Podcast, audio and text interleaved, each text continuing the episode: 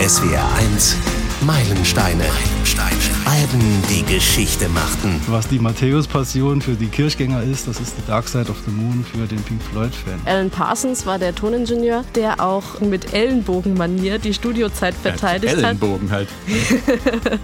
Hahaha, Frank. Es gibt keinen Text. Ähm, ach, es geht ums Sterben. Äh, sing mal ein bisschen was, Mädchen. Kann man ja. froh sein, dass es.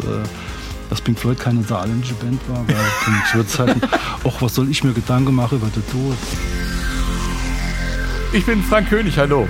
In den USA war es der 1. März, im Vereinigten Königreich der 16. März, bei uns in Deutschland der 24. März 1973. Tage, die die Musikgeschichte verändert haben. Damals lagen die Kontinente und die britischen Inseln offensichtlich noch ziemlich weit auseinander. Drei Wochen früher kannten Fans in Amerika die dunkle Seite des Mondes, The Dark Side of the Moon von Pink Floyd. Das Album hat also in der Woche des Erscheinens dieses Podcasts seinen 50. Geburtstag in Deutschland. Und viele von euch aus der SW1 Meilensteine Community haben auf das Datum hingefiebert und sich eine Meilensteine-Folge dazu gewünscht. Tobias Peschel zum Beispiel, Frank Kröbel und auch Christoph Rohe. Und der schreibt, Seit Jahren, und das ist kein Witz, warte ich auf ihre Folge über The Dark Side of the Moon. Und ich weiß, dass sie Montag erschienen wäre, weil das Album 50-jähriges Jubiläum hat. Ich habe mir für Sonntag extra alle Termine verlegt und super viel Arbeit in diese Woche verlegt, damit ich mich auf den Sonntag freuen kann und das Wetter wird scheiße und ich wollte nichts mehr tun, als Sonntag den ganzen Tag in die Sauna im Garten gehen und mit der Bluetooth-Box endlich eure Besprechung zu einem meiner absoluten Lieblingsalben hören. Bitte holen Sie die Ausstrahlung bis dahin nach und machen Sie so weiter. Danke Christoph Rohr und danke euch allen. Tatsächlich hatten wir The Dark Side of the Moon schon mal dabei. 2018 war das die Folge 3 unserer SW1 Meilensteine. Steht leider nicht mehr online.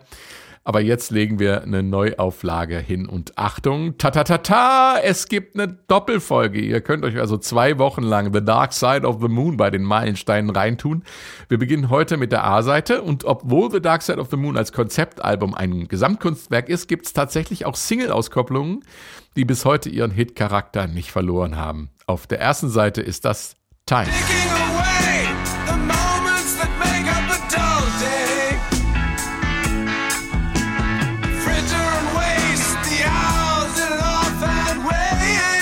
Auf der B-Seite ist der Opener-Track Money auch als Single-Hit vom Album erschienen und zwar der größte Hit vom Album.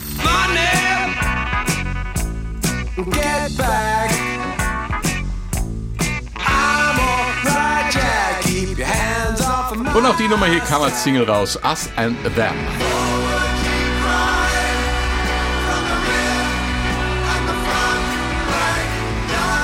Ich begrüße aus der SWNs Musikredaktion Katharina Heinius. Hallo.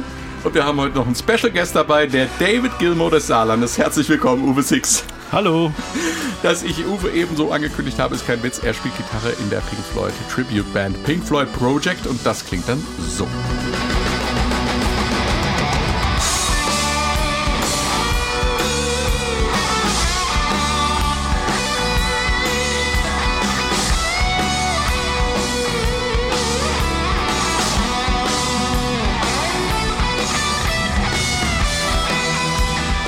Wow, das klingt verblüffend echt, wenn ich das mal so sagen darf, Uwe. Ihr seid inzwischen national und international erfolgreich unterwegs, ich glaube seit 20 Jahren inzwischen und habt ähm, einen veritablen YouTube-Hit gelandet. Erzähl mal, wie kommt man dazu, ähm, sich an solche Rockgötter ranzuwagen? Da gehört auch eine ordentliche Portion Selbstvertrauen und ein bisschen Größenwahn dazu, oder? Äh, das ist eine gute Frage. Ähm, Größenwahn?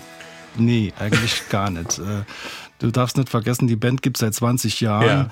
und damals galten ganz andere Maßstäbe als heute. Äh, da war man froh, wenn man das irgendwie so reproduzieren konnte, dass, naja, ich übertreibe jetzt mal ein bisschen, der Zuhörer das erkannt hat. Ja. Ne? Äh, die Suche nach Perfektion kam dann nach und nach. Und ich meine, 20 Jahre ist eine lange Zeit, um ja. äh, an Dingen zu arbeiten und Details auszuarbeiten und, sagen wir mal, einen gewissen Grad von Perfektion zu erreichen. Wobei, wenn ich es höre, denke ich immer noch heute wahrscheinlich auch noch in zehn Jahren, oh nee, das ist immer noch weit entfernt. Das aber, ist aber normal, oder? Also ja, meine, der Weg ist das Ziel und das, das, ja so das Schöne ist eben die Arbeit daran. Ja, genau. Man kann ja eigentlich, äh, das ist äh, ja bei allen Produkten so. Ich meine, ich beim Schneiden eines jeden Meilensteine-Podcasts denke ich mir, das hätten wir anders machen können. Aber das, das gehört auch dazu, wenn man was mit Liebe macht. Ne? ja, das ist aber das Wesen vieler Leute, die sich mit Musik oder mit Kunst im Allgemeinen beschäftigen, dass sie zwar äh, mit ihrem Ergebnis recht zufrieden sind, aber wenn man dann mal so bohrt, äh, wird man immer hören, ja, da hätte ich noch können und das könnte man noch und ja. da ist noch so eine Stelle. Aber das ist so ein Erschaffungsprozess, der völlig natürlich und menschlich ist. Aber die Leute äh, gutieren das. Ich, ich habe einen veritablen YouTube-Hit, habe ich ja schon gesagt, ne? mit Another Prick in the Wall Part 2. Ja, das war genau so ein Ding. Also, weißt du, ähm, die ganze Nummer, dieses YouTube-Video war eigentlich nur gedacht als moderne Form eines Demos. Ne? Also wir sind aufgewachsen, da hat man noch Kassetten verschickt, dann ja. kam in den, in den späten 90ern, dann konnte man schon CDs brennen. Äh, irgendwann war es dann äh, völlig ohne Medium, also du hast nur noch äh, irgendein MP3 geschickt und sagen wir so vor ungefähr zehn Jahren, als das losging, dass YouTube durch die Decke ging, äh, wurde die Form des äh, Demo-Videos in Form eines Musikvideos mhm. immer populärer und äh, da haben wir gesagt, komm, also wenn wir das jetzt schon aufnehmen, dann filmen wir es auch. Wer mehr wissen will über äh, Pink Floyd Project, äh, der kann mal auf unseren Shownotes gucken. Wir haben da ein bisschen was verlinkt, auch das YouTube-Video. Und die Shownotes, die gibt's am zuverlässigsten äh, auf swr1.de natürlich. The Dark Side of the Moon ist eins der meistverkauften Alben der Rockgeschichte, hat sich bis heute weltweit über 50 Millionen Mal verkauft. Nur Thriller von Michael Jackson hat mehr Verkäufe erzielt. Es taucht immer mal wieder in den amerikanischen Albumcharts auf, auch heute noch. Bestimmt auch diese Neuausgabe, die jetzt zum Jubiläum rauskommt. Es gibt Unmengen Platin-Auszeichnungen weltweit. Praktisch alle besten Listen führen äh, The Dark Side of the Moon in den vorderen Rängen. Und es das heißt, dass sich das Album bis 2013 selbst in einer schwachen Woche noch zwischen 8000 und 9000 Mal verkauft hat. Wow. Und auch dieses Album wurde in die US National Recording Registry als kulturell, historisch oder ästhetisch bedeutsam aufgenommen. Kulturerbe sozusagen. Wir gehen jetzt auf die Suche nach dem Grund für diesen im wahrsten Sinne des Wortes wahnsinnigen Erfolg. Katharina, 1973, was war damals los in der Welt, in der Musik und speziell bei Pink Floyd? Also in der Welt. Und wenn ich mir den Albumtitel an schaue, The Dark Side of the Moon, muss man sagen, 69 war ja die Mondlandung. Ja. Also das war schon mal los. Und 72 die letzte, ne? Genau. Ja. Und äh, wir haben ja auch schon öfter gesprochen, dass äh, der Mond oder das Universum gerade in den End-60ern, Anfang 70ern schon noch in der Popmusik in der popmusikalischen Themenwelt, möchte ich sagen, großen Raum eingenommen hat. Also mhm. da gibt's ja mehrere Beispiele. Ähm, aber wie gesagt, Pink Floyd greifen das hier auch auf im Speziellen. Was sonst musikalisch international noch los war, war Bruce Springsteen hat sein Debütalbum veröffentlicht. Ähm, Greetings from Ashbury Park. Ähm, das Debütalbum von Queen ist erschienen. Wir haben Kiss, die ihr erstes Konzert spielen. Wir haben die Beatles Compilations, die erscheinen, mhm. nämlich das rote und äh, das blaue Album. Und wir haben Lou Reed mit Transformers, da gibt's ja auch schon eine Meilenstein-Podcast-Folge dazu. In Deutschland haben wir Hits in den Charts wie Crocodile Rock von Elton John, Angie von den Rolling Stones. The Sweet war ganz groß. Oder war äh, Glamrock zu der Zeit. Genau, Glamrock ja. natürlich, klar. Ähm, äh, Ballroom Blitz. Und ich wünsche mir eine kleine Mieze. Oh, meine Katze. erste Single. Die erste Single, die ich. Musik 1, 2, 3, 4. War ziemlich authentisch, genau. oder? Ja. Bums Gesang war auch in den Charts damals.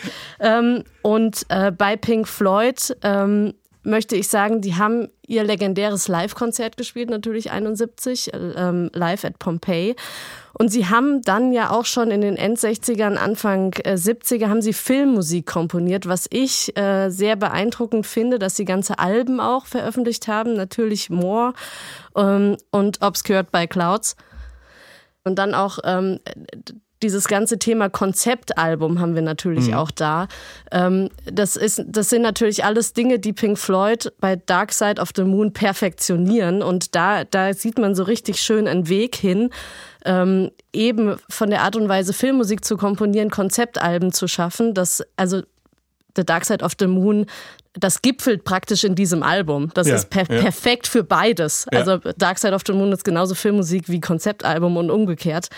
Ähm, und die Idee, die stammt ähm, von Roger Waters natürlich und die, die hat er geäußert, der Band gegenüber, das finde ich ganz süß, in 1971 in der Küche von Nick Mason. Also die haben da zusammengesessen und haben sich Gedanken darüber gemacht, wie, was ein Thema sein könnte oder welche Themen sie ähm, auf ihren Alben ähm, ansprechen könnten. Und da kam eben Roger Waters diese Idee zu dem Konzeptalbum ähm, in dem es ja thematisch um Geburt, um Tod, um Krieg, um Ängste, um Geldgier, um ganz viele Wahnsinn, Mensch Wahnsinn ja. ganz viele menschliche Attribute eben geht.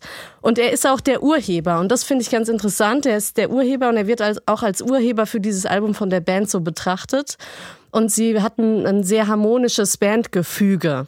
Also ähm, ähm, Sid Barrett war ja schon raus aus der Band, der ist ja 68 schon aufgrund von psychischen Problemen, wir werden mit Sicherheit später noch drüber sprechen, hat die Band verlassen. Das ist natürlich auch ein prägender Einschnitt für die Band gewesen und auch ein Thema, das Roger Waters immer wieder auch begleitet hat. Und das spielt alles so rein in, in diesen Findungsprozess, ein Album zu machen ähm, über das Leben, möchte ich sagen, mhm. über den Druck des alltäglichen Lebens, über Themen, große Themen, mit denen wir uns alle irgendwann mal unbewusst, bewusst auseinandersetzen. Mhm. Du sagst, dieser kreative Prozess begann 71 in der Küche, aber die Aufnahmen, die sind ja erst 72 gewesen. Das heißt, äh, das Album ist da in dieser Zwischenzeit entstanden und das finde ich ja auch ganz spannend, äh, praktisch als Live-Projekt, ne? Ja, also Pink Floyd haben ja äh, äh, viele Songs live schon ausprobiert gehabt oder komponiert gehabt oder ähm, schon im Ansatz. Also Pink Floyd als Band, ich würde die auch nicht so krass als Songband äh, ähm, wie die Beatles zum Beispiel nehmen oder wie die Stones, die dann auf der Bühne stehen und ihre Songs performen, sondern die äh, Pink Floyd sind für mich auch eine Band, die von Improvisation lebt. Und ähm, wenn du improvisierst als Band, das äh, kannst du vielleicht, äh, äh kann Uwe vielleicht, Dinge. genau, dann entstehen immer neue Dinge und dann kann man, dann entstehen ganz orga viel organischer Songs oder Songs, die miteinander verwoben sind, weil sie eben aus einer Improvisation raus entstehen, weil man, man geht ja, wenn man in einer Band improvisiert, dann geht man ja rein und macht irgendwie eine Akkordfolge aus, möglicherweise. Und dann steht man da und dann macht irgendwie jemand was anderes und dann geht es in eine andere Richtung und dann macht der Schlagzeuger plötzlich einen anderen Beat und dann fängt der Keyboarder an und fügt irgendwelche ich sag jetzt mal Blue Notes rein oder, oder wechselt die Tonart und so. Mhm. Und, und man geht ja sozusagen miteinander mit. Das ist wie so eine Art Kreislauf, wie so ein Kreis. Jeder ist mal dran und darf mal irgendwie was machen. Und Pink Floyd ist für mich eher eine Improvisationsband als eine, wir schreiben Songs und spielen die auf der Bühne Band. Mhm. Ja, und ganz interessant ist ja auch die Tatsache, dass sie äh, dadurch, dass sie im Prinzip die Gunst hatten, äh, zwei Jahre lang die Stücke live vor Publikum auszuarbeiten und zu perfektionieren, ähm, dass sie sich die Filetstücke aus ihren Improvisationen rauspicken konnten und äh, dann bestens vorbereitet im Studio standen, mhm. was ja auch die, die relativ kurze Produktionszeit erklärt. Also sie haben, glaube ich, nur 40 Sessions gebraucht für das mhm. komplette Album. Sie haben es in den Abbey Road Studios aufgenommen äh, Studio 2 und 3. Und ein Part durften sie in Studio 1 einspielen, weil da das Klavier irgendwie gerade aufgebaut war. Aber das Zweier ist eigentlich für die Popmusik entscheidender. Mhm. Ähm, aber genau, also sie haben wirklich, gut, sie sind gut geprobt ins Studio mhm. gegangen. Ja, ja. Und äh, da muss man sagen, die haben das live aufgeführt, aber eine ähm, Intention für das Album war neben der psychischen Erkrankungen und der Drogensucht von Sid Barrett ja auch der psychische Druck, der auf so einer Band lastet. Das heißt, durch Tourstress und so weiter. Das heißt, sie haben das, was sie selber erleben, dann live in Musik umgesetzt. Kann man das so sagen? Ja, absolut kann man das so sagen. Also ich meine, da ging es los. Da haben sie vielleicht eine Ahnung davon bekommen, was es heißt, äh, später als Rockstar mal erfolgreich zu sein. Das hat ja jetzt nicht nur schöne Seiten, das hat ja auch Schattenseiten. Und äh, ich glaube, da hatten sie schon so ein Geschmäckle davon bekommen, was ja. das heißt in der Konsequenz. Mhm. Sie, sie waren ja ständig on the road. Mhm. Also das muss man sich ja vorstellen. Man ist jeden Tag woanders. Man, man verliert irgendwann die Orientierung, wo man eigentlich ist, mhm. auf welcher Bühne man eigentlich steht. Dann ist man mit dem Bus unterwegs, dann ist man mit dem Flugzeug unterwegs. Und was mir mehrfach oder was in den Songs ja mehrfach auftaucht, ist die Flugangst, die Reiseangst, dass irgendwas passiert, ein Unfall, dass sie das tatsächlich äh, auch sterben ne, mhm. bei, bei, einem Unfall. Ja, das wären ja nicht die ersten gewesen in der Geschichte der Rockmusik. Genau. Mhm. Und ähm, und das schwingt immer so mit. Also das finde ich, mhm. find ich total interessant, weil da macht man sich heutzutage oder macht man sich als Zuschauer oder als Publikum auch oft gar nicht so die Gedanken, was bedeutet das eigentlich für die Musiker, ständig unterwegs zu sein, ständig on Tour zu sein, präsent zu sein, was man ja damals noch viel mehr musste. Heute haben wir Internet und so und man ist trotzdem als Künstler präsent, wenn die Leute einem folgen, aber damals, man musste mhm. auftreten. Ja, man musste auftreten, man musste äh, ein unfassbares Programm abspulen und Ähm, oh, mir geht es heute noch so, wenn ich mit meinen Bandkollegen spreche, wo ich mich frage, wie haben wir das eigentlich zu der Zeit vor dem Internet gemacht? Äh, das ging ja auch. Ja, da hatten wir auch ja. viele Konzerte, aber das war eine ganz andere Arbeit als heute. Und ich möchte eigentlich die neue Zeit jetzt nicht mehr missen. Was das angeht, schon. Aber das würde jetzt zu weit führen, wenn, wenn man darum geht. Inzwischen müssen die Bands ja auch wieder live spielen, um Geld zu verdienen, weil man mit Veröffentlichungen nichts mehr reinkriegt. Ne? Aber das äh, würde jetzt ein bisschen weit führen, wenn man das Thema ich auch glaub, noch Ich glaube, Pink Floyd haben genug verdient. Ja, das glaube ich. Äh, da kommen wir noch drauf auf dieses Thema. Ähm, The Dark Side of the Moon aufgenommen, du hast erwähnt, Katharina, in den Abbey Road Studios. Ähm, und äh, sie hatten einen prominenten Toningenieur dabei. Äh, also Alan heute Parsons, sehr prominent. Heute prominent, ja. genau. Alan Parsons war der Toningenieur, der sich auch selbst äh, mit eingebracht hat und der auch ähm, sozusagen mit Ellenbogenmanier die Studiozeit verteidigt ja, Ellenbogen hat. Ellenbogen halt. Hahaha, Frank, das war ein Zehnerkönig. Ja. Also ich verteile oft Könige, wenn Frank einen Witz macht und das war ein Zehner. ähm, ähm, was wollte ich sagen? Jetzt hast du mich rausgebracht. Alan Parsons. Äh, Alan Parsons. Ja, genau. Also er war ja ein junger Toningenieur damals. Er hatte als Assistenz-Toningenieur schon bei den Beatles-Alben Let It Be und Abbey Road mitgearbeitet. Und er wollte so gerne mit Pink Floyd arbeiten, dass er immer geschaut hat, dass er da war und Dienst hatte, wenn Pink Floyd aufnehmen wollten und hat sozusagen vor seinen Kollegen, äh, das meine ich mit Ellenbogenmanier, sozusagen das Studio verteidigt und hat gesagt, ich mache das.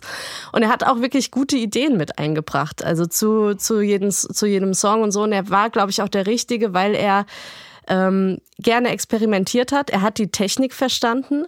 Ähm, er wusste genau, was er macht und er hat auch gerne die Technik ausgereizt. So wie es mhm. vielleicht einige seiner Kollegen noch nicht so gemacht hätten, hat er gemacht. Also auch so, er war ganz vorne dabei, wenn es um äh, quadrophonische Abmischung ging zum Beispiel. Also ich habe ihn auch im Interview mal dazu gefragt, zu Pink Floyd und seine Zeit ähm, mit Pink Floyd und ja, er war immer noch auch 50 Jahre später sehr angetan von der Produktion. It was a, another right place, right time situation. The uh, the band had uh, asked me to remix the previous album, Atom Heart Mother, and uh, I had hopefully created a good enough impression for them to ask me, which they did to do to do it outside them, and I did every single session. I did not want to share it with anybody, so. I did all the, the whole album. Er hat also jede Session mitgemacht. Er wollte es mit niemandem teilen, sagt er. Also spricht heute noch ein ganz schön großer Stolz drauf. Kann er auch stolz drauf sein, auf diese Produktion. Wie das genau äh, aussah in den Abbey Road Studios damals, da kommen wir später dazu. Wir haben ja gesagt, The Dark Side of the Moon als Live-Show quasi einstudiert und dann äh, eben so fix im Studio produziert, weil eben alle Songs schon mehr oder minder eingeübt waren und man sich da sehr stark auf die weiteren Effekte konzentrieren konnte. Und bevor wir in Europa und Amerika das Album zu hören bekommen haben, gab es eine Pressevorführung des fertigen Werkes. Das war am 27. Februar 1973 und die Band war gar nicht vollständig anwesend, aber Pappfiguren waren da, Katharina. Ja, Heute äh, macht das aber so, ne? Die kommt dann mit ihren Avataren. Nein, also ähm, damals noch große Pressevorführungen. Heute bekommt man ja als äh, Musikredakteur oft nur ein File oder einen Link irgendwie zugesendet. Damals noch groß große Pressekonferenz in einem Planetarium, mhm. das ich äh, sehr spannend finde, den Ort auch zu wählen, damit man eben auch die entsprechende Atmosphäre kreiert für mhm. diesen, für diese Musik. Ähm, und es war tatsächlich so, wie du schon angesprochen hast, Frank, der einzige von der Band, der da war, war Rick Wright. Die anderen waren nicht da. Sie haben das nämlich das Ganze boykottiert, weil die quadrophonische Abmischung noch nicht fertig war von dem mhm. Album und ähm, die Plattenfirma EMI eben auch eine Anlage aufgebaut hat, die nur so mittelmäßige Soundqualität hatte. Und ähm, dieses Album hat es wirklich verdient, in Präsenz und in Klangqualität präsentiert zu werden und nicht so 0815-mäßig. Mhm. Ich kann mir vorstellen, da steckt natürlich viel Geld dahinter und so und so ein Event kostet, ne, man muss das Planetarium mieten, jetzt aus Sicht der Plattenfirma, man muss äh, die Anlage ähm, äh, leihen und, und bauen und Technik und, und, und so weiter. Und das hat die Band einfach nicht angemessen empfunden. Also ich kann beide Seiten in gewisser Weise verstehen, ähm, dass man das Ganze dann tatsächlich boykottiert diskutiert, ist natürlich gegenüber der Plattenfirma, die einen Haufen Geld in dieses Album ja. auch reinsteckt. Ich weiß nicht, wie ich das finden soll. Also richtig gut finde ich es nicht. Natürlich, sie haben für ihre Sache eingestanden ähm, und haben gesagt, wir, wir, wollen das anders. Also wie gesagt, ein zweischneidiges ähm, Ding, aber ähm, trotzdem eine coole Aktion, finde ich, von der Plattenfirma, einfach ein Planetarium zu mieten mhm. und das zu hören. Und ich kann mich erinnern, ähm, ich habe dieses Album tatsächlich auch mal in einem Planetarium ja, auch, gehört. Das gibt es nämlich wieder, dass man. Ich meine, im Deutschen Museum hätte ich es in einem Planetarium mal gehört. Ja, und das mhm. ist faszinierend, wenn man tatsächlich ins Weltall hinausschaut und diese Klänge hat, die, die Musik, die ähm, diese Flächen irgendwie hört. Ja, das ist einfach perfekt gewählt. Die Presse äh, war geteilter Meinung damals bei, nach dieser Vorführung. Die Sunday Times hat geschrieben, der Ehrgeiz der künstlerischen Intention von Floyd ist jetzt gewaltig. Und ähm, Melody Maker fand, musikalisch gab es einige großartige Ideen, aber die Soundeffekte ließen mich oft mit dem Gedanken zurück, dass ich mich in einem Vogelkäfig im Londoner Zoo befand.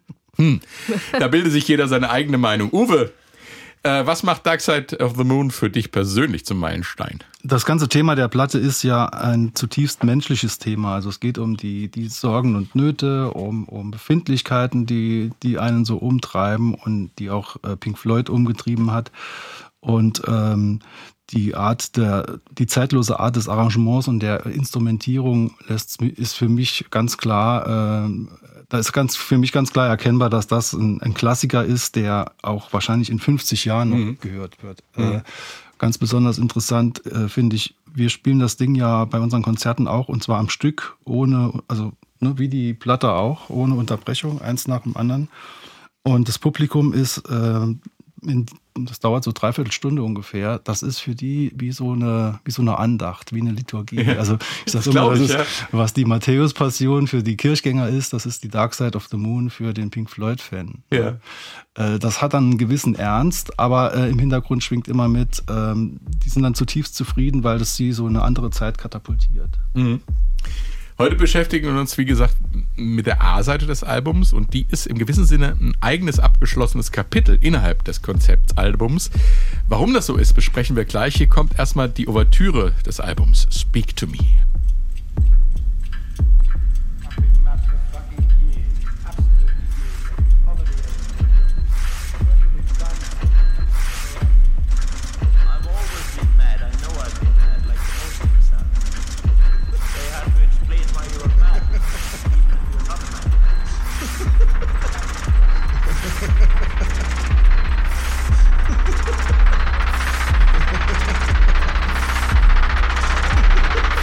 Speak to me. Eigentlich, äh, wenn man sich so die Effekte anhört, das äh, Klimpern der Kassen, das Lachen, den Hubschrauber, den man da gerade noch gehört hat, äh, eigentlich die komplette Geschichte des Albums in Kurzform gleich als Opener, als Ouvertüre sozusagen. Ja, das ist ja der Sinn einer Ouvertüre, dass man im Prinzip das Album oder die Musik schon mal vorstellt. Man kennt es ähm, aus der Klassik, ganz klar. Ähm, aus der Oper. Da gibt es mhm. auch eine Ouvertüre, die schon mal irgendwie alle Melodien anspielt. Und sie hätten es auch Ouvertüre nennen können. The Who haben es gemacht. Mhm. Bei Tommy heißt der erste Song Overture und da sind alle Songs oder ein Großteil der Songs schon mal angespielt, die später dann auf dem Album kommen. Also es wäre für Pink Floyd äh, denkbar gewesen, das Overture zu nennen, Ouvertüre. Haben sie nicht gemacht. Aus einem einfachen Grund, und hier kommt Alan Parsons ins Spiel ähm, Roger Waters hatte für das Album ähm, Interviews geführt, mhm. Texte aufgenommen und zwar mit Personen, die in den Abbey Road Studios ein- und ausgingen. Also er hat den Pförtner befragt, er hat den Hausmeister befragt, ähm, er hat äh, tatsächlich andere Kollegen befragt, die gleichzeitig in den Abbey Road Studios aufgenommen haben, wie zum Beispiel Paul McCartney, ähm, und hat da unterschiedliche Töne gesammelt ähm, und die Fragen gingen alle tatsächlich thematisch, die kreisten so um dieses Album.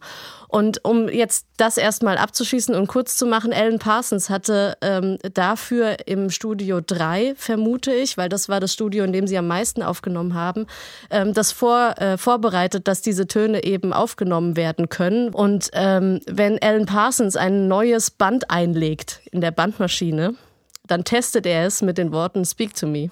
Also, also quasi so, eine, so ein Soundcheck. Das ist so ein Soundcheck für ihn. Ja, ja ob das auch, äh, ob das greift und ob das funktioniert und ob aufgenommen wird. Und ähm, das haben Pink Floyd eben übernommen und haben dann gesagt, gut, dann nennen wir den ersten Song Speak to Me. Song ist ja eigentlich zu viel gesagt. Ja, ist, Song, ist, ist, Klangcollage. Ja. Also Overture. Ja. Und es kommen schon die Dinge drin vor, die einen in Wahnsinn treiben können. Das wahnsinnige Lachen ist übrigens äh, vom Roadmanager Peter Watts, äh, glaube ich.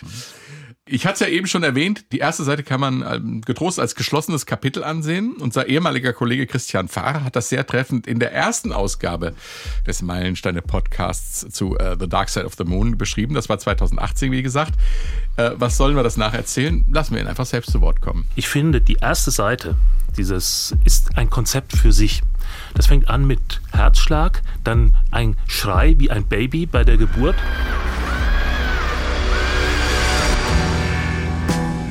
Dann äh, Breathe, es geht los, es fängt an zu atmen, es, ja, es wird auch vom Text her dann beschrieben, äh, was es so macht. Herzlich willkommen im Leben, du wirst schon sehen, was du davon hast, so ungefähr. Dann On the Run, es wird also kommt in irgendeinen einen, einen Rat Race hinein, wird fremdgesteuert, immer vorwärts, vorwärts, vorwärts. Dann wird auch bei Time erklärt, äh, letzten Endes ein Leben.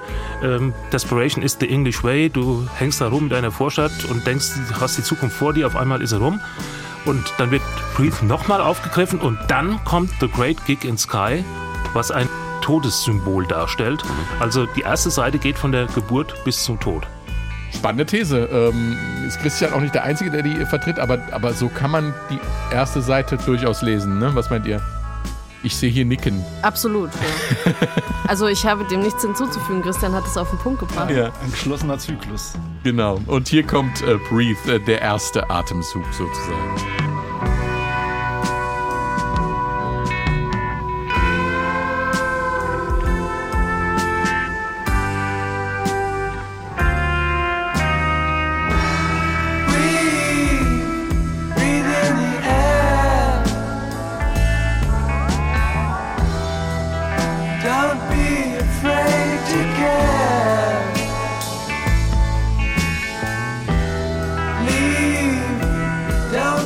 Ein Erwachsener spricht zu einem Neugeborenen und macht ihm wenig Hoffnung auf ein glückliches Leben, Katharina.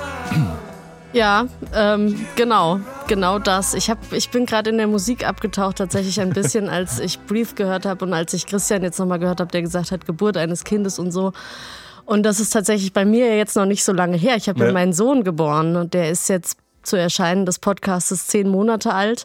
Und ich kann mich an den Moment erinnern, wenn man da irgendwie ähm, natürlich ähm, neun Monate irgendwie drauf wartet und dann liegt man in den Wehen und dann weiß man, okay, jetzt ist es bald soweit und, ähm, und wie man diesen Moment ersehnt, dass praktisch das Kind da ist mhm. und schreit. Mhm. Und dieser Moment ist eigentlich eine Erlösung. Mhm. Also für natürlich für, für die Eltern erstmal und für das Kind ist gleichzeitig dieser Moment ein Moment, ähm, in dem eine wirklich neue Lebensphase anfängt, wenn das, auch wenn das die Lebensphase null ist praktisch, oder ich, man kann auch sagen eins, wenn die ja, Lebensphase null im Mutterbauch genau. ist. Ähm, und dieser Moment, äh, praktisch dann zu sagen, okay, jetzt startet man, jetzt tritt, jetzt tritt man in den Alltag und in diesem Song geht es ja auch am Ende um ähm, das Bedürfnis, den Moment zu genießen, festzuhalten und um die Hektik des Alltags. Und wenn ich jetzt meinen Sohn ähm, betrachte in den letzten zehn Monaten, ähm, ich möchte nicht von Hektik sprechen, aber er hat natürlich einen Drang, sich zu bewegen erst. Er, hat, er möchte dann krabbeln. Er steht jetzt. Er, er, er, ist, er hat praktisch auch eine eigene Hektik, eine eigene Motivation, ins Leben hinauszutreten. Mhm. Und das ist im Prinzip der Moment, in dem das Ganze beginnt. Okay. Und insofern finde ich das extrem, also ergreift mich auch total diese Musik und diese auf der einen Seite Ruhe, die da drin steckt und auf der anderen Seite dieses Ja, aber äh, da wartet ein hartes Leben auf dich ja, da draußen. Ich wollte gerade sagen, es ist ja, ja? es ist ja nicht aus der, so. aus der Perspektive des Kindes. Nein, aber, aber wenn ich jetzt als, auch als Erwachsener auf meinen Sohn gucke, dann passiert ja in seinem kleinen Kosmos schon auch genau das. Mhm. Er hat einen Drang, er hat eine Motivation, er hat einen Willen, er will ähm, Dinge erreichen. Mhm.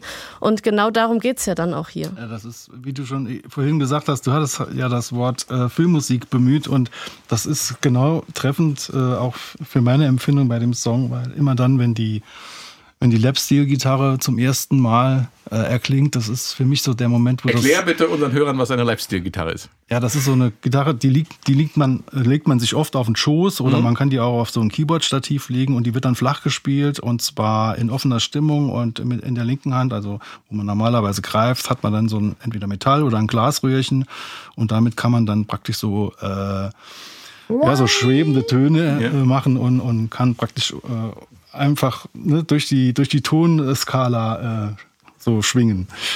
Äh, und wenn die loslegt, die Gitarre, dann ist es für mich immer so, als würde das Kind, das dann gerade kurz vorher auf die Welt gekommen ist, zum ersten Mal die Augen aufmachen mhm. und so mhm. ganz neugierig von links nach rechts schauen. Ja. Äh, ja. Und so, was es dann so empfindet, das ist das für mich, was die Gitarre dann spielt. Krass. ja. ja.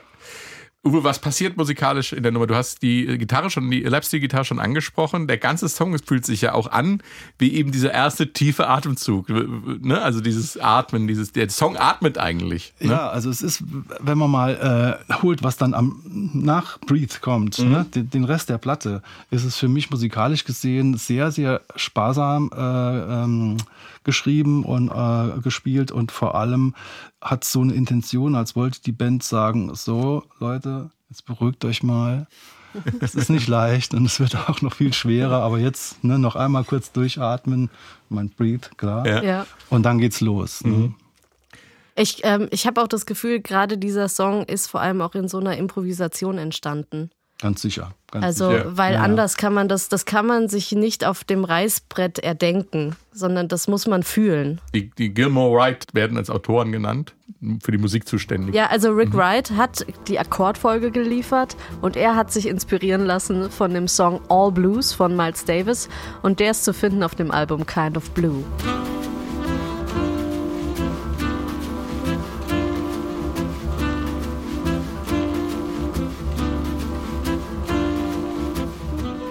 Inspiration fällt nicht vom Himmel, das haben wir hier immer wieder und das ist auch wunderbar so, dass man dass die Dinge einen anfliegen, weil man sie schon mal irgendwo gehört hat und dann ausarbeitet ja, zu etwas der, Neuem. Also das ist gut, dass du das sagst, weil der Rick White war ja ein, auch ein bekannter Jazz-Fan und der hat Pink Floyd immerhin mal auch den einen oder anderen schrägen Akkord beschert. Ja.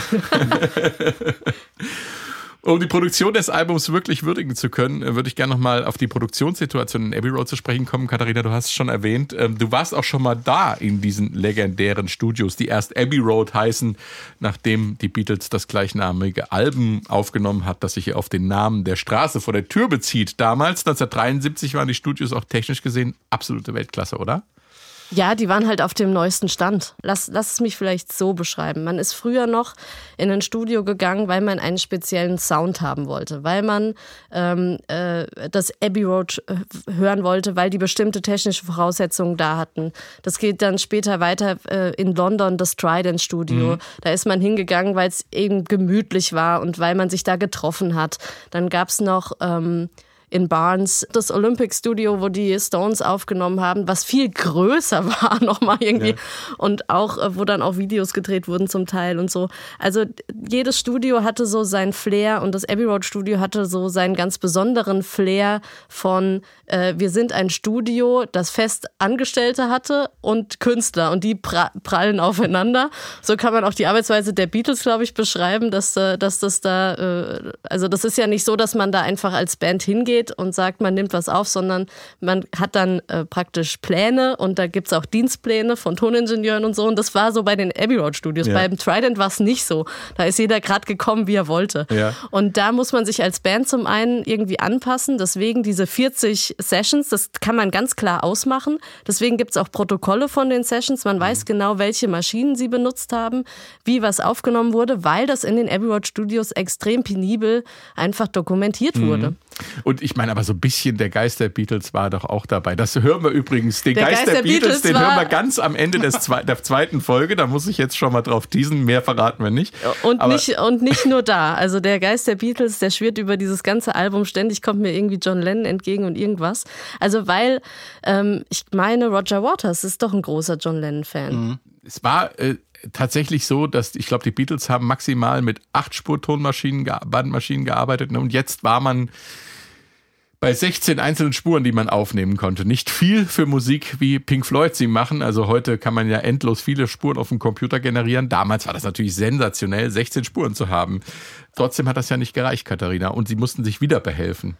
Naja gut, sie hatten halt das, dann bounced man halt die Spuren runter. Bouncen heißt, man nimmt also einen fertigen Mix und macht den dann von vier Spuren auf eine zum Beispiel. Genau, und dann hat man wieder drei frei. Mhm. So ist da, im Prinzip. Da ist ein gewisser Verlust ist dann da dabei, ne? Ja, äh, und wenn man das zu häufig macht und so, dann, dann leidet natürlich auch das Band oder die, die Bänder am Ende. Aber ähm, es ist in der Tat so, dass man sich gar nicht anders, also wie, wie hätte man es denn anders machen Ja. sollen? Und äh, Bänder bieten auch wiederum andere Möglichkeiten. Das kann man heute digital programmieren und nachahmen. Aber wenn man halt Bänder vor sich hat und tatsächlich mit Maschinen arbeitet, also Alan Parsons stand zum Teil, um die Geräusche exakt ähm, äh, zu timen, damit die wirklich im Rhythmus ähm, ähm, äh, ablaufen. Gerade dann bei Money, wenn wir später drüber sprechen, stand er mit dem Lineal da und hat die Tonbänder noch gezogen, damit es vom Rhythmus her klappt. Und Ja. ich, ich meine, ich habe auch gelesen, äh, dass, dass die dann tatsächlich die Regler von dem Mischpult orchestrieren mussten. Das heißt, dass alle verfügbaren Tontechniker und die Bandmitglieder dann auf Kommando von Alan Parsons wie ein Dirigent stand er dann da und hat Kommandos gegeben, wann wer welchen Regler hochzuziehen hatte beim Mix. Ne? Genau, da gibt's eine schöne Doku, äh, das Making of äh, der Dark Side of the Ja.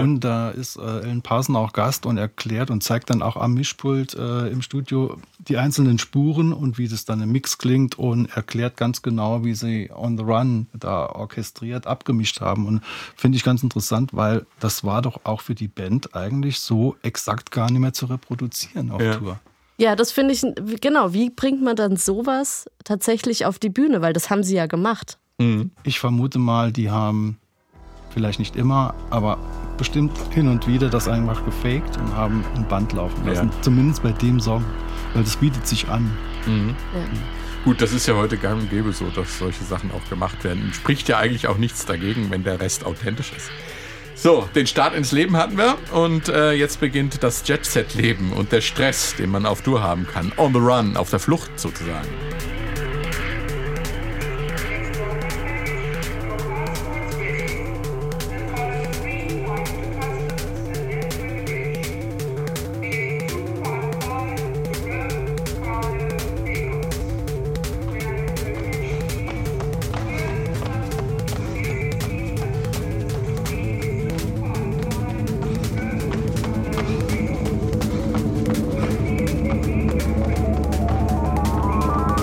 The Run, ein bedrohliches Instrumental mit Geräuschen von Fluggeräten aller Art. Was ist da los, Uwe? Ja, das ist so die Musik, das musikalische Bild von der Flugangst von Richard Wright, würde ich mal sagen. Und nicht nur dessen Flugangst, die hatten ja alle irgendwie Angst. Roger Man- Waters auch. Ja, ne? Äh, und das in Musik zu packen und äh, das so äh, bildhaft dann durchzuorchestrieren, eine Riesenleistung. Also Ja. das macht mir heute noch Gänsehaut. Ich finde, es klingt auch überhaupt nicht antiquiert. Äh, Nee. Ich meine, heu- heute schlagen sich die Köpfe ein, wenn sie so einen alten Synthesizer bekommen können Ja. für wenig Geld, ne, um damit dann wieder ganz hippe Sachen zu machen. Das war damals sehr gutes Material und hervorragend umgesetzt. Ja, es fällt ja schon auf, dass sie, äh, das, das ist typisch für Pink Floyd, dass sie diese High-End, damals High-End-Synthesizer benutzt haben, aber trotzdem dann auch ganz viel mit selbst gebastelten Effekten gearbeitet haben. Das zeichnet ja auch das ganze Album so aus, ne? Ja, das zeichnet das Album aus und es ist einfach, äh, weißt du, heute hat jeder einen Laptop und hat im Prinzip für wenige Euro oder, oder schwarz runtergezogen ein Premium-Studio auf dem Ding und kann alles machen. Die hatten damals, sagen wir mal, in Gänsefüßchen nix. Ne?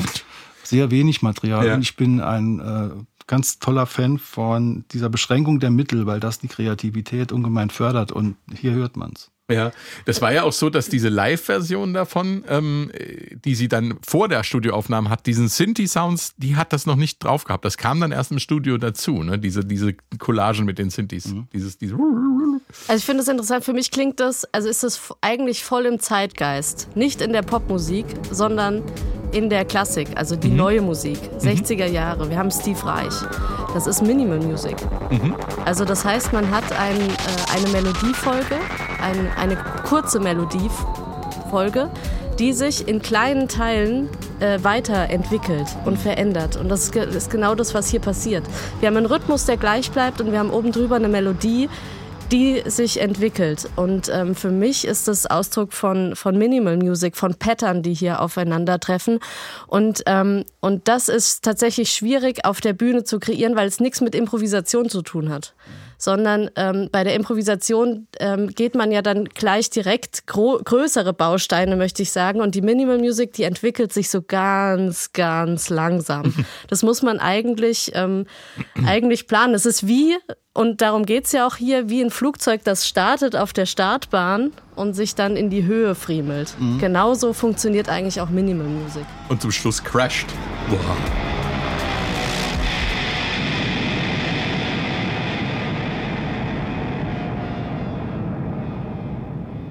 In der Live-Performance müssen sie wohl auch ein kleines Flugzeugmodell durch den Saal haben fliegen lassen. Und haben später sie. ein Bett, habe ich gelesen. Haben. Ein fliegendes Bett, warum auch immer.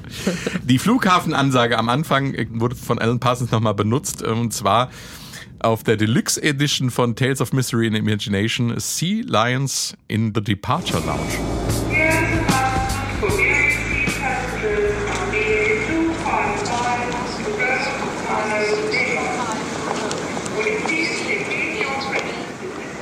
Es ist ja so, dass die öfter auf so Soundbibliotheken zurückgegriffen ja. haben. Also das kann, kennt man ja auch im Film. Da sind wir wieder bei der Filmmusik, dass ähm, man dasselbe Geräusch in ganz unterschiedlichen Filmen findet. Ja, genau. Ja klar, logisch. Ähm, und auch dasselbe Telefonklingeln und Türklingeln und so weiter. Das sind immer die gleichen, zumindest in älteren Werken.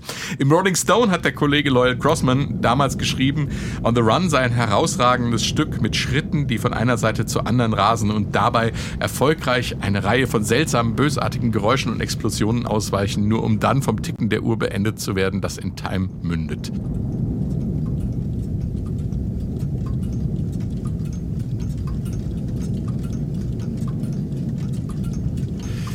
Ja, das, ähm, das ist eine interessante Beobachtung. Klingt schon im Stereobild ziemlich paranoid, dieses, diese Schritte, die ständig ausweichen. Ursprünglich gab es von Dark Side of the Moon aber auch einen quadrophonischen Mix. Quadrophonie, also der Vorläufer des 5.1 Surround Sounds, hat sich äh, bei uns nie so richtig durchgesetzt. In den USA war es damals wirklich ein Markt ist ja eine spannende Geschichte, dass das Album eigentlich für vier Kanäle konzipiert war. Auch da waren Pink Floyd echte Pioniere. 2011 ist dann im Zuge der Kampagne Why Pink Floyd eine Box mit Alan Parsons quadrophonischen Mix und der neuen 5.1 Mischung von James Guthrie erschienen. Wer es mag, möchte sich's anhören.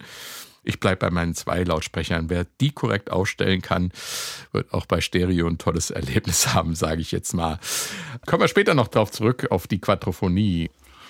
Dass es äh, bei Dark Side of the Moon häufig um die Frage geht, was einen in den Wahnsinn treiben kann, hatten wir ja schon erwähnt. Dass der Wahnsinn dazu führen kann, dass man Stimmen hört, die objektiv gar nicht vorhanden sind, das ist bekannt. Und auch auf dem Album sprechen mysteriöse Stimmen zu uns. In On the Run zum Beispiel sagt die Stimme Live Today, Gone Tomorrow, That's Me. Es ist die Stimme vom Roadie Roger Maniford. Später mehr dazu. Hier kommt erstmal die Zeit, die unweigerlich verstreicht und uns eben deshalb unter Druck setzt, in den Wahnsinn oder in den Tod treiben kann. Time. Und wir reden jetzt erst einmal über dieses unfassbare Intro. Welch ein Meisterwerk aus Tension und Release, aus Spannung und Entspannung.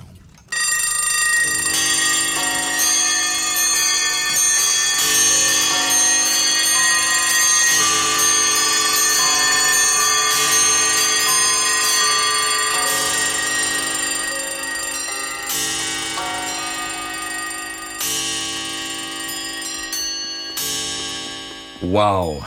Typisch Pink Floyd. Die damals modernsten technischen Geräte im Studio. Aber dann geht Alan Parsons mit einem Aufnahmegerät in ein Antiquitätengeschäft für Uhren mit Weckern, Küchenuhren und Standuhren wie aus Omas Zeiten, Katharina. Ja, das hat er tatsächlich nicht für Pink Floyd gemacht. Mhm. Das hatte er vorher schon gemacht. Und zwar, weil er ein Demo erstellen wollte für einen quadrophonischen Mix. Ah, okay. Und ähm, das dann. Man sollte also hören, wie in einem Uhrenladen ja. von allen Seiten Bäcker genau, oder, oder mhm. ja, und dieses Wir war dieser Wir-Sinn. Möglicherweise hat Alan Parsons auch ähm, Roger Waters dieses Demo vorgespielt und er fand super. Also, das ist jetzt Mutmaßung, das wissen wir nicht. Aber dass ähm, Alan Parsons ähm, das unabhängig von Pink Floyd gemacht hat, das ist Tatsache. Und ähm, im quadrophonischen Mix, vielleicht erklären wir es nochmal ganz bildlich.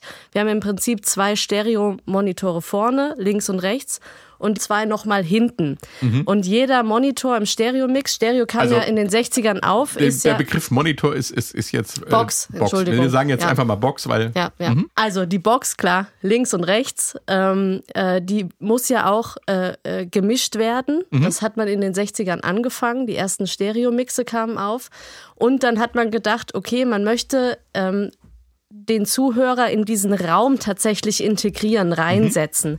Und hat dann gedacht, okay, dann macht man einfach hinten auch nochmal zwei Monitore, aber auch die möchten extra abgemischt werden. Das heißt, Alan Parsons hat nicht nur zwei ähm, Spuren abgemischt, sondern vier. Mhm. Und dadurch hat er natürlich viel mehr Möglichkeiten, den Raumklang. Heute wird das imitiert durch 5.1. Da stehen ja auch fünf Boxen ähm, äh, um einen drumherum und die Einserbox ist die Bassbox vorne, klar ähm, oder Dolby Surround im Kino dann. Und möglicherweise war das ja dann auch der Grund, warum sie diese Plattenvorführung halt auch in einem Planetarium groß gemacht mhm. haben, mhm. weil sie eben dieses Sounderlebnis, ich, ich stelle mir vor, ähm, die meisten Leute haben Mono gehört in den 60ern. Dann kam Stereo. Dann musste man aufrüsten irgendwie auf zwei Boxen und dann äh, plötzlich aufrüsten auf vier Boxen. Ich weiß nicht. Da haben, glaube ich, nicht mehr so viele dann mitgemacht. Das naja, war schon auch ein Spezialthema. Ja, also äh, wir machen das live äh, bei den größeren Produktionen tatsächlich. Also wir, wir haben dann auch eine PA hinterm Publikum.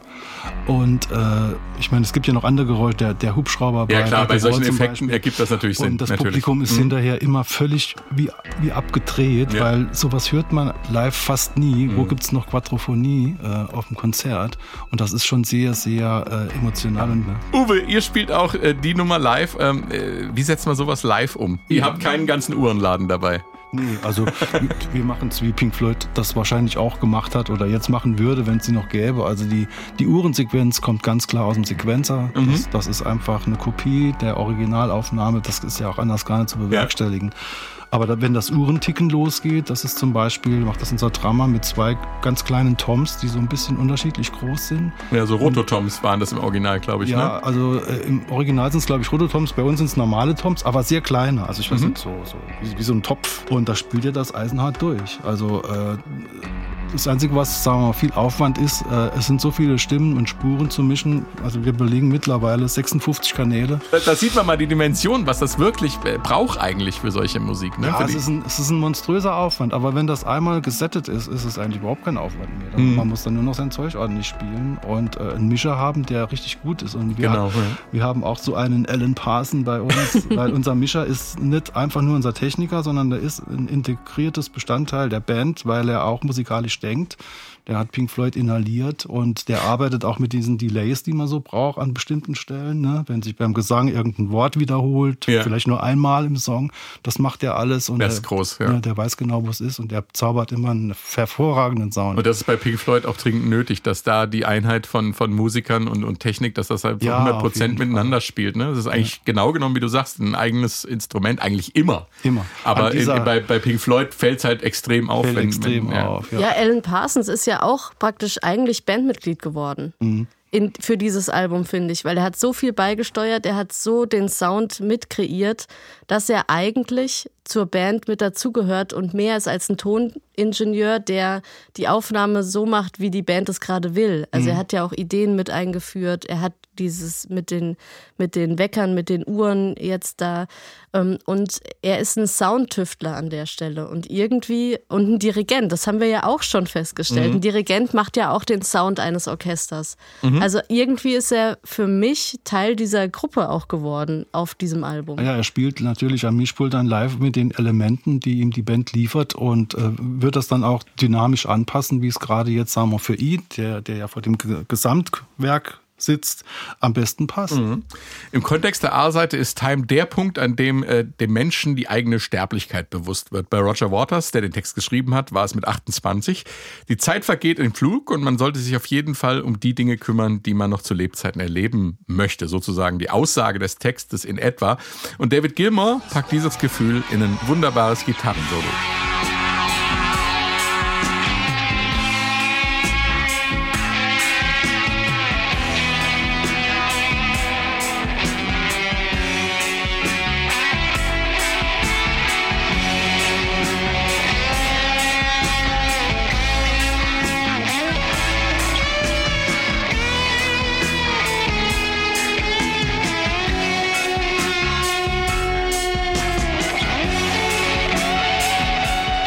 Da grinst er hier.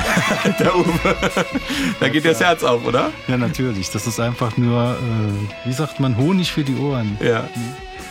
Es ist wahrscheinlich für dich auch immer wieder eine Freude, das zu spielen. Und ähm, na, wie lange hast du gebraucht, Das um ist, es dir drauf zu schaffen? Technisch ist das alles nicht so besonders schwer, was der David Gilmour spielt. Mhm. Äh, es ist eher die Intention, wie man an die Stücke rangeht, wie man an so ein Solo rangeht. Mhm.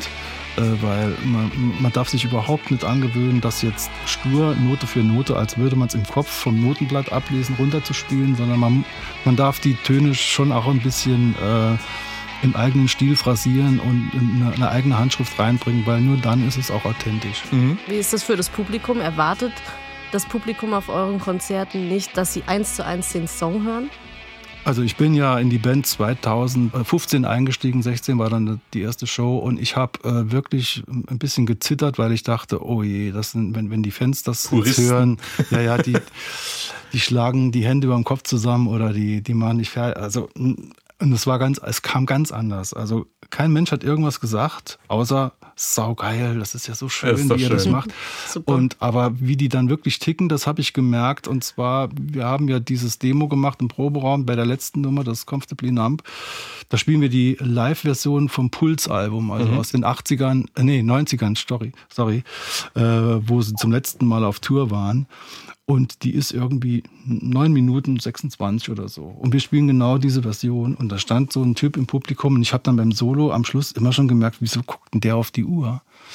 Und da hat er aber dann beim Abschlag, ne, nach dem letzten Ton, Abschlag vom Drummer, hat er so auf die Uhr geguckt und hat die Daumen nach oben gemacht. Und wir waren irgendwie zwei oder drei Sekunden schneller oder langsamer. Also es war, Katharina, aber du wolltest, du wolltest zu, äh, zur Message des Songs äh, noch was sagen, als ich vorhin gesagt habe, äh, man soll sich um die Dinge kümmern, die man im Leben noch erreichen will. Ja, und ähm, Roger Waters macht noch auf was anderes aufmerksam. Und zwar finde ich, dass ähm, er anspricht, dass die Zeit in unterschiedlichen Lebensphasen unterschiedlich schnell vergeht. Oh ja. Und ähm, als junger Mensch äh, vertreibt man sich oft die Langeweile und als älterer, oder ich merke es ja jetzt auch, als, als Mutter, da rennt man immer irgendwie so der Zeit hinterher oder den Terminen hinterher. Also man hatte früher einfach, also ich Ja, hatte ist- das Gefühl, viel mehr Zeit als jetzt, wo irgendwie der Tag so durchgetaktet Das hat ist. ja auch was so. damit zu tun mit der relativen Lebenszeit, ne? Weil du guckst ja, wenn du 10 bist, sind fünf Jahre die Hälfte deines Lebens. Wenn du 20 bist, sind 10 Jahre die Hälfte deines Lebens. Also vergeht die Zeit gefühlt immer schneller. So erkläre ich mir das immer. Ja, aber ich finde es interessant, dass er dieses Gedankenmodell hier auch einfach anstößt mit. Auf jeden Fall. Ähm, die Auseinandersetzung mit der Sterblichkeit hatten wir also in Time. Die Zeit verfliegt, der Tod folgt zugleich in The Great Gig in the Sky. Eieiei. Ah, da habe ich doch neulich einige Hardcore-Pink Floyd-Fans ordentlich provoziert, indem ich erzählt habe, dass ich Nina Hagens Naturträne noch genialer finde als The Great Gig in the Sky. War natürlich eine kleine Provokation. Okay, okay, ist beides klasse. Ich mag auch The Great Gig in the Sky und diese sensationelle Gesangsleistung von Claire Torrey. Hier kommt The Great Gig in the Sky.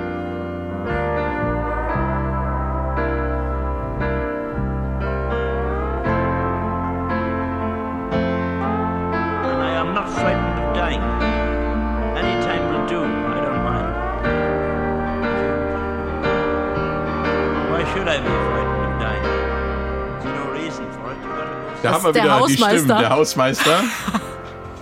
War es der Hausmeister oder der? Das war der äh, Hausmeister. Okay. Aber, ähm, aber wie lustig, einfach die Leute so mit einzubinden. Ja. Ich mag das ja auch, ne? Ich bin ja auch immer irgendwie viele ein, möglichst.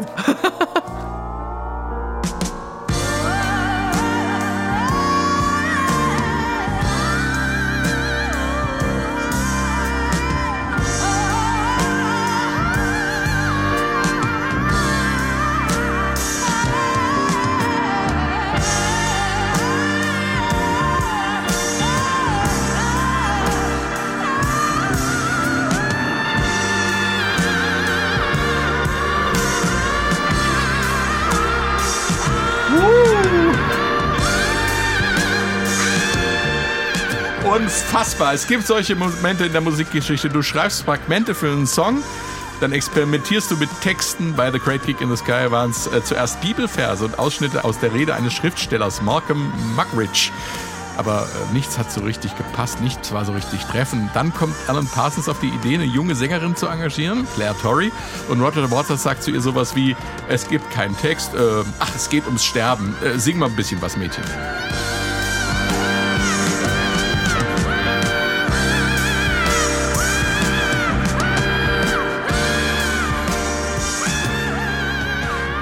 Die singt sich bei den drei Takes die Seele aus dem Leib, ist frustriert, weil sie ihre eigene Leistung nicht besonders gut findet, kassiert 30 Pfund und geht. Aber die Jungs haben nur deshalb nichts gesagt, weil sie absolut sprachlos waren. Das ist der Stoff, aus dem Rock'n'Roll-Legenden geschrieben sind und auch berühmte Missverständnisse, Katharina. Ja, und Claire Torrey war wirklich frustriert und sie hat es nur gemacht, weil die 30 Pfund die doppelte Gage waren an dem Tag. Genau. Sie hätte nämlich eigentlich nur 15 verdient, aber es war ein Sonntag und deswegen hat sie 30 verdient und das, das ist der Grund, warum sie es gemacht hat. ähm, und sie hat eigentlich gedacht, sind die denn voll bescheuert? Weil sie kam erstmal ins Studio und ja, Roger Waters hat zu ihr gesagt, es geht um Geburt und Tod. Und sie stellte sich dann ans Mikrofon und äh, hat dann äh, irgendwelche Us, As und Baby, Yeah, Yeah gesungen. Das, was sie halt gewohnt war als Background-Sängerin, ja. Und, äh, und das war natürlich nicht das, was äh, Roger Waters irgendwie wollte von ihr oder Alan Parsons. Baby, yeah, sie, yeah, yeah, wenn es ja. um Geburt geht. Ja. ja, ähm, und sie sollte halt einfach anders singen. Ja, sie Mhm. sollte die Töne länger halten und, ähm, und für sie war das mehr so, das war für sie vollkommen hysterisch. Sie hat gedacht, sie, sie, sie, das war Katzenjammer für sie, den sie da abgeliefert hat. Und, Und jetzt ähm, hören wir daraus äh, äh, Geburtsschmerzen und Todesschreie. Es ist doch abgefahren, oder? Also ich glaube, ich habe mich ähnlich bei der Geburt angehört. Ich kann Ja. das nachvollziehen. Aber ähm, dass, sie, dass sie das so singt, das ist ja fast eine Arie. Also wär, wär, wären wir in der Opernwelt, dann wäre ähm, dann wär das eine Arie und ähm, wir hätten eine schöne Melodie und die, die Königin der Nacht würde sich in die Musik reinfallen lassen. Und das hat sie geschafft an dieser Stelle. Also sie ist praktisch von der Pop-Background-Sängerin oder Soul-Pop-Background-Sängerin zur Operndiva gewechselt an dieser Stelle. Und das ist ihre große Leistung. Das war eine neue Rolle für sie, die, die, die konnte sie an dem Tag noch nicht annehmen. Aber sie hat sich Jahre später, hat sie dieses Album im Plattenladen entdeckt und hat sich's gekauft, hat sich's von vorne bis hinten angehört und war so begeistert und auch dann stolz, dass sie eben da mit drauf war, ähm, Ja, dass so- sie später mit Pink Floyd wieder zusammengearbeitet hat. Ja, aber erstmal gab es Stress, ne? Genau. Sie hat erstmal äh, gesagt, so, das ist meine Leistung, ich will mehr als diese 30 Pfund. Und sie wurde dann auch tatsächlich, äh, King Floyd hat gesagt, okay, sie kommt sogar auf die Credits drauf, ne? Ja, genau. Also sie haben ihr. Also Sie es- steht es- heute als Mitautorin ja, drauf. Aber es gab keine Melodie. Sie hat sich dahingestellt und sie hat Ja, die hat- Melodie entwickelt. Und damit ist sie vom Urheberrecht gesehen her Autorin, Komponistin. Also ich finde das bere- die Klage finde ich berechtigt. Absolut. Also hat sie sich damals ihre Rente verdient. So kann man sagen. Und äh, mit einer großartigen Leistung, finde ich. So, jetzt lüften wir aber noch ein Geheimnis, was mit den Stimmen auf sich hat. Wir hatten es ja schon mehrfach erwähnt, äh, die Interviews, die äh, Roger Waters gemacht hat, ähm, die man auf dem Album hören kann. Uwe, ist ja nicht zufällig gewesen, dass Roger Waters rumgegangen ist und diese Interviews gemacht. Er hat das ganz geschickt angestellt. Er wollte eigentlich Aussagen über diesen Themenkomplex des Albums haben, ne? Ja, er wollte Aussagen haben über zum Beispiel, äh, also er hat den Hausmeister Gary O'Driscoll gefragt, äh, wie denkst du über übers Sterben oder hast du Angst vor, vor, vorm Sterben? Und da hat er dann sinngemäß gesagt, ja, was soll ich Angst haben vom Sterben? Äh, irgendwann ist es halt vorbei. Ne? I am not frightened of dying. Any time will do. I don't mind. Why should I be frightened of dying? Und ich meine, das klingt ja auf der Aufnahme, so wie der Hausmeister das auch äh, ausspricht, das klingt ja irgendwie, das könnte auch ein Shakespeare-Drama sein. Ne? Da kann man Ja. froh sein, dass es, äh, dass Pink Floyd keine saarländische Band war, weil sonst würde halt, ach, was soll ich mir Gedanken machen über den Tod? Das ist halt so, ne? Nee, das, Das ist, fand ich aber jetzt auch. Also, Ja, aber das, das, das würde überhaupt nicht passen. Äh. Und dann bei äh, Minute 3, 34 kommt dann, glaube ich, noch die Frau von, von diesem Watts zur Sprache, die Patricia Watts, ne? die dann auch nochmal so eine Metapher aufnimmt, also äh, da durchs Studio zu gehen und einfach die Leute anzusprechen, pass mal auf, ich brauche jetzt mal einen Kommentar zu. Ne? Es ist schon eine irre, irre Sache. Also Aber er hat das rhetorisch geschickt gemacht, meine ich, ne, Katharina? Der hat nicht einfach sofort, äh, ist mit, nicht mit der Tür ins Haus gefallen und hat gleich so ernste Fragen gestellt. Über, es ging, glaube ich, um, auch über Gewalttätigkeiten, verschiedene Aussagen, ja. ne? Also ich würde sagen, er hat es journalistisch richtig gemacht, Ja. weil den Kniff wenden wir ja auch oft an, wenn wir von unserem Interview gegenüber, nehmen wir mal Alan Parsons, den würde ich auch immer erst über sein neues Projekt fragen und dann über die alten Sachen. Ähm, äh, Wobei mich die alten Sachen natürlich mehr interessieren als irgendwie die neuen Sachen. Aber genauso hat es ähm, auch ähm, Roger Waters aufgebaut. Er hat mit ganz leichten Fragen angefangen. Also was ist deine Lieblingsfarbe, was ist dein Lieblingsessen? Ähm, und ist dann härter geworden und hat wirklich die, äh, ich sag jetzt mal, ähm, hat wirklich moralische Fragen gestellt über Gewalt, über Krieg, über, ähm, über Recht über Geld. Also dann ist er richtig, richtig hart geworden. Ähm, bis zur Frage, und die finde ich besonders schön, was ruft die versteckte Seite des Mondes in dir hervor? Die, die Frage hat er auch gestellt. Krass. Und eigentlich würde ich ganz gerne mit den äh, Meilenstein-Podcast-Hörern ein kleines Experiment komm. wagen. Ähm, und zwar, vielleicht machen wir unsere eigene Dark Side of the SW1 Meilenstein-Podcast äh, Klangcollage, Musik konkret. Ja, Ja. ich freue mich sehr. Ähm, mit Fragen, die unsere Hörer beantworten können, uns per E-Mail schreiben oder auch per Audionachricht einfach äh, schicken können unter meilensteine.swr.de, würde ich jetzt einfach mal so sagen. Und ähm, vielleicht Fragen zum Podcast. Was ist euer Lieblings-Meilenstein-Podcast-Folge? Wann habt ihr zuletzt den Meilenstein gehört? Wo habt ihr zuletzt den Meilenstein gehört? Ähm, welche Folge vermisst ihr noch bei den SWR1 Meilensteinen? Vielleicht werden wir ein bisschen härter.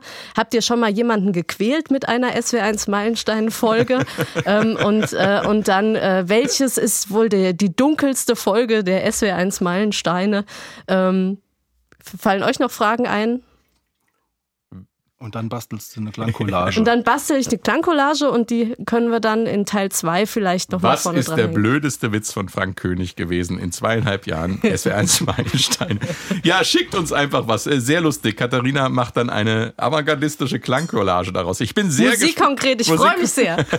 bin, bin sehr gespannt. Meilensteine.swr.de.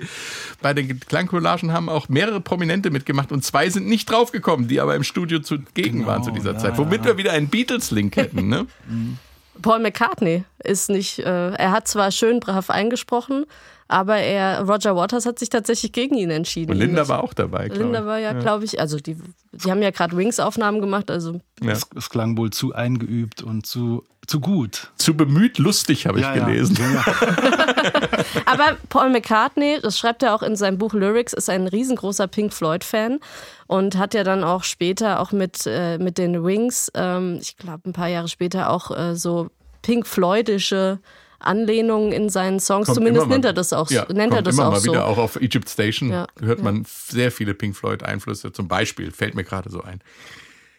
Also, das war der erste Teil unseres Meilensteine-Podcasts zu The Dark Side of the Moon. Kommende Woche geht's weiter mit der B-Seite des Albums und wir sprechen dann natürlich auch über das legendäre Plattencover. Tschüss und bis kommende Woche.